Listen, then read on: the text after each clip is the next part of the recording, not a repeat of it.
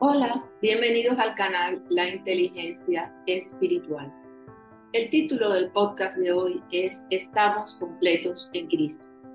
En estos tiempos difíciles que estamos viviendo, caracterizados por la globalización neoliberal y la aparición de una economía global, también ha provocado tendencias ecuménicas en el fenómeno religioso, a partir de un desanclaje de las religiones la idea expresada en el Foro Económico Mundial recientemente con un discurso blasfémico ha expresado la necesidad de reescribir la Biblia con inteligencia artificial para establecer religiones unificadas y correctas.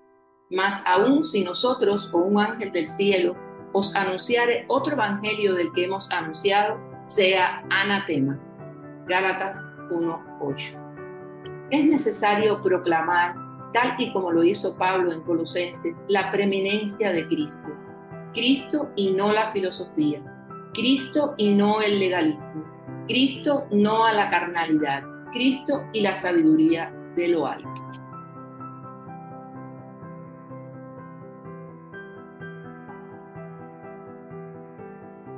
Cuídense de que nadie los cautive con la vana y engañosa filosofía que sigue tradiciones humanas la que, está de acuerdo con los principios de este mundo y no conforme a Cristo. Colosenses 2.8. Ninguna epístola como Colosenses defiende a más cabalidad el reinado universal de Cristo. Los falsos maestros de Colosa habían socavado las principales doctrinas del cristianismo, entre ellas la deidad, la absoluta autoridad y suficiencia de Cristo y la epístola de Pablo Colosenses presenta a Cristo como Supremo Señor, en cuya suficiencia hayan satisfacción los creyentes y destaca la preeminencia de Cristo. Él es la imagen del Dios invisible, el primogénito de toda la creación, porque en Él fueron creadas todas las cosas que están en los cielos y en la tierra, visibles e invisibles, sean tronos, dominios, principados o autoridades. Todo fue creado por medio de Él y para Él él antecede a todas las cosas y en Él todas las cosas subsisten. Entonces Pablo, al profundizar de manera magistral en estos temas y enfrentando a los falsos maestros, nos da un mensaje contundente y válido para estos tiempos. Y es que nosotros no necesitamos de ninguna filosofía humana, no necesitamos ninguna sabiduría humana, porque estamos completos en Él. Esa es la gran verdad que Él está mostrando aquí. Y ustedes están completos en Él, quien es la cabeza de todo principado y autoridad. Colosenses 2 del 10 al 15. En Cristo mora la gloriosa, completa totalidad de quien es Dios. Todo lo que Dios es se encuentra en Cristo. Toda la gloriosa persona de Dios habita y mora en la persona del Señor Jesucristo. Todo lo que Dios es y todo lo que puede encontrarse en Dios está encarnado en Cristo. Si deseamos tener acceso a Dios, Jesucristo es el camino para llegar a Dios. Dios en su totalidad, no una parte de Dios, está en Cristo. Dios está representando perfectamente en la persona de Jesucristo. Cristo es la plenitud de Dios. Teniéndole a Él, lo tenemos todo y de conocer el amor de Cristo que excede a todo conocimiento, para que seáis llenos de toda la plenitud de Dios. Efesios 3, 19. Pablo en esta carta y en los versículos que vamos a mencionar a continuación nos revela las razones y consecuencias por las cuales estamos completos en Cristo.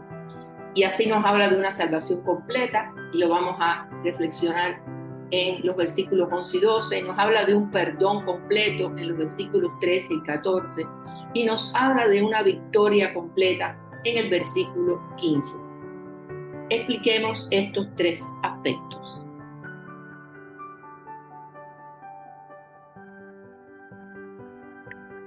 En él también ustedes fueron circuncidados con una circuncisión no hecha con manos al despojarlos del cuerpo pecaminoso carnal mediante la circuncisión que viene de Cristo. Fueron sepultados juntamente con Él en el bautismo, en el cual también fueron resucitados juntamente con Él por medio de la fe en el poder de Dios que lo levantó de entre los muertos. Pero solo Cristo puede circuncidar el corazón de un hombre, y eso significa cortar la naturaleza pecaminosa antigua. No necesitamos de ningún rito, de ninguna circuncisión. Hemos recibido por parte de Cristo una cirugía espiritual de corazón, porque por gracia habéis sido salvados por medio de la fe, y esto no de vosotros, sino que es un don de Dios. Efesios 2, 8. La gracia no puede ser esparcida en un sistema de legalismo hebreo. En vez de enmendar un obsoleto sistema, Jesús vino a ofrecer una vida nueva basada en la fe. Y así lo vemos en el Evangelio de Mateo. Y aquí una mujer enferma de flujo de sangre desde hacía 12 años se le acercó por detrás y tocó el borde de su manto, porque decía dentro de sí, si tocare solamente su manto, seré salva.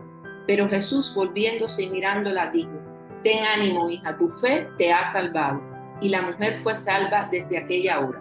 Mateo 9, del 20 al 22.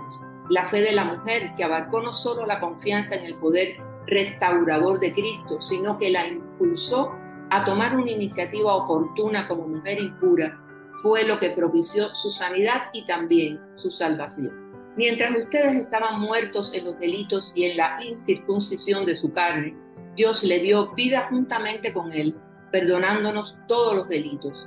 Él anuló el acta que había contra nosotros, que por sus decretos nos era contraria, y la ha quitado de en medio al clavarla en su cruz. También despojó a los principados y a las autoridades y los exhibió como espectáculo público, habiendo triunfado sobre ellos en la cruz. Segunda de Colosenses 2, 3.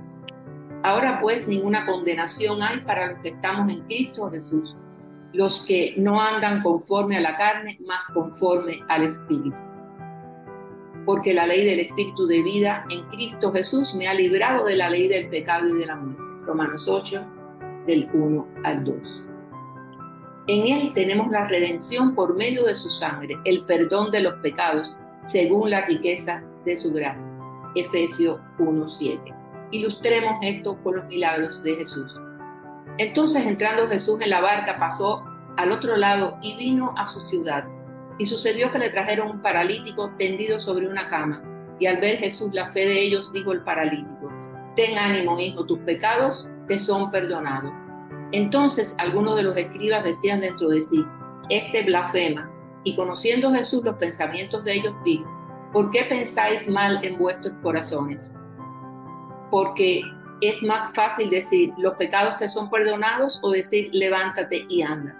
Pues para que sepáis que el Hijo del Hombre tiene potestad en la tierra para perdonar pecados, dice entonces al paralítico, levántate, toma tu cama y vete a tu casa. Entonces él se levantó y se fue a su casa. Y la gente al verlo se maravilló y glorificó a Dios. Mateo 9, del 2 al 8. El tercer aspecto, victoria completa. También despojó a los principados y a las autoridades y los exhibió como espectáculo público, habiendo triunfado sobre ellos en la cruz. Pero gracias a Dios que nos da la victoria por medio de nuestro Señor Jesucristo. Primera de Corintios 15, 57. La sangre derramada por Jesús, su muerte y su resurrección triunfal constituyen las bases legítimas para liberarnos del pecado reconciliarnos con Dios, redimirnos de la esclavitud y restaurarnos. El triunfo de Cristo sobre el pecado y los poderes del mal se obtuvo en la cruz. Si podemos decir que los milagros de Jesús hicieron que la gente fuera hecha completa, también podemos decir que la transformación espiritual en la salvación nos hace igual de completos. De tal manera que cuando nos convertimos en un hijo de Dios, tenemos nuevo corazón, un corazón limpio, un nuevo espíritu, una totalidad. Espiritualmente estamos completos. No falta nada. Cristo nos llena. Hemos sido llenados con la plenitud de aquel que lo llena todo en todos. Gloria a Dios.